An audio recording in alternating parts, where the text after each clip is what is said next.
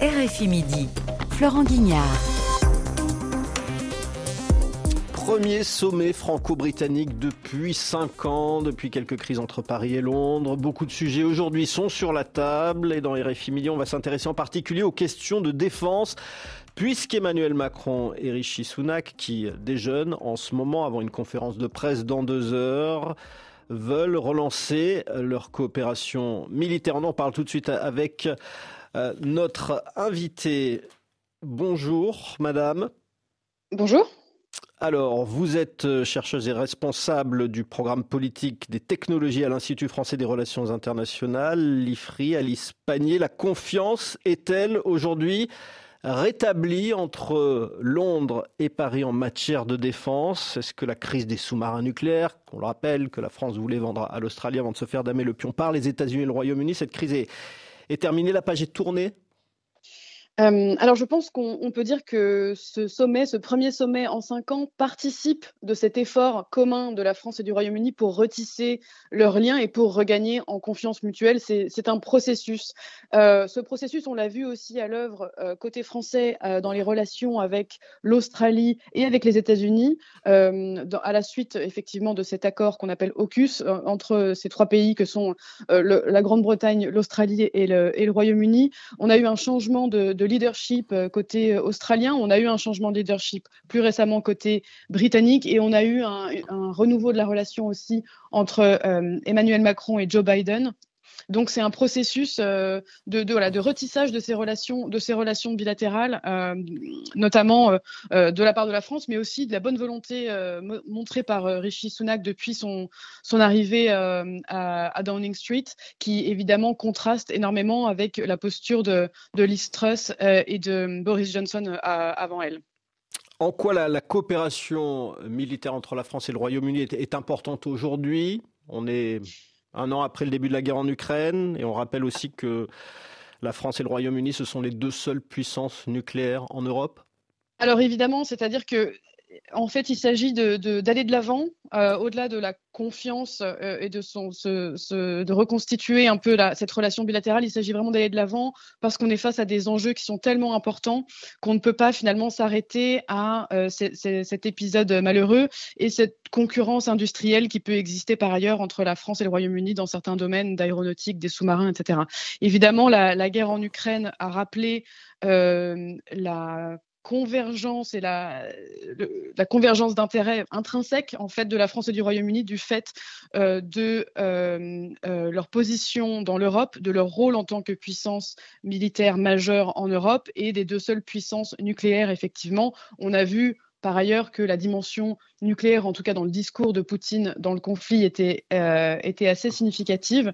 Et euh, de ce point de vue-là, la France et le Royaume-Uni ont une place vraiment particulière en Europe. Et cette dimension militaire et nucléaire est au cœur de la relation bilatérale, est au cœur du partenariat franco-britannique tel qu'il avait été relancé en 2010 notamment. Mais du point de vue français, est-ce qu'il n'y a pas un, paradoxe à renforcer sa coopération militaire avec un pays qui ne fait plus partie de l'Union européenne?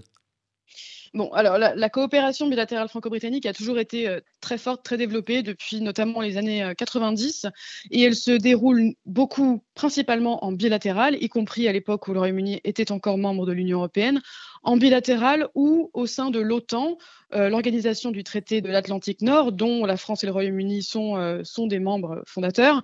Et plus généralement, je pense que même du point de vue français, ce qu'on appelle la défense européenne, c'est avant tout le fait que les États européens, qu'ils soient membres de l'UE ou non, aient des capacités militaires pour faire face à des crises majeures, typiques, typiquement ce qui est en train de se, se dérouler à, à l'est de l'Europe.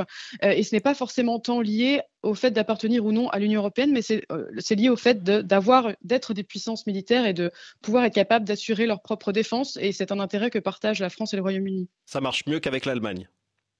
Alors de ce point de vue-là, historiquement, effectivement, ça a été plus facile euh, pour la France et le Royaume-Uni de, se mettre au diapason parce qu'ils ont une conception assez similaire de leurs intérêts de sécurité, de leur rôle en tant que puissance militaire. Ils ont tous les deux euh, l'arme nucléaire, sont membres permanents du Conseil de sécurité des Nations Unies.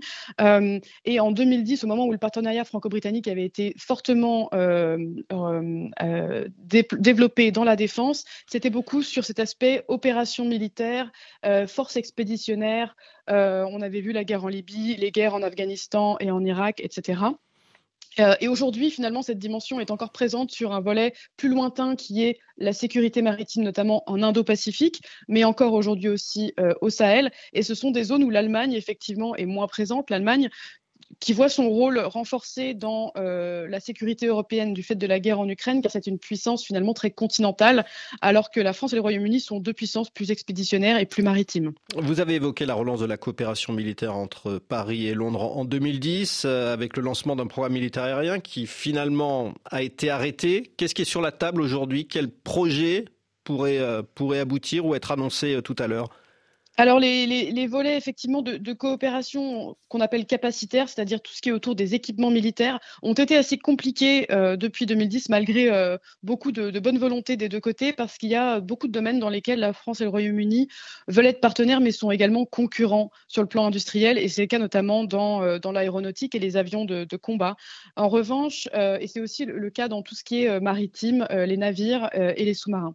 Alors malgré tout, il y a une volonté de, de, de des, briques de coopération sur un ensemble de, sujets comme euh, les missiles et certains types euh. Euh, et, même dans l'aéronautique, les deux pays essayent de faire en sorte que, bien qu'il y ait pour l'instant deux programmes d'avions de combat concurrents, il y ait une possibilité de, rapprochement et de faire en sorte que ces, avions puissent communiquer et, être déployés de concert à l'avenir. Merci beaucoup Alice Panier pour toutes ces explications. Je rappelle que vous êtes la responsable du programme géopolitique des technologies à l'Institut français des relations internationales à Paris, 13h21.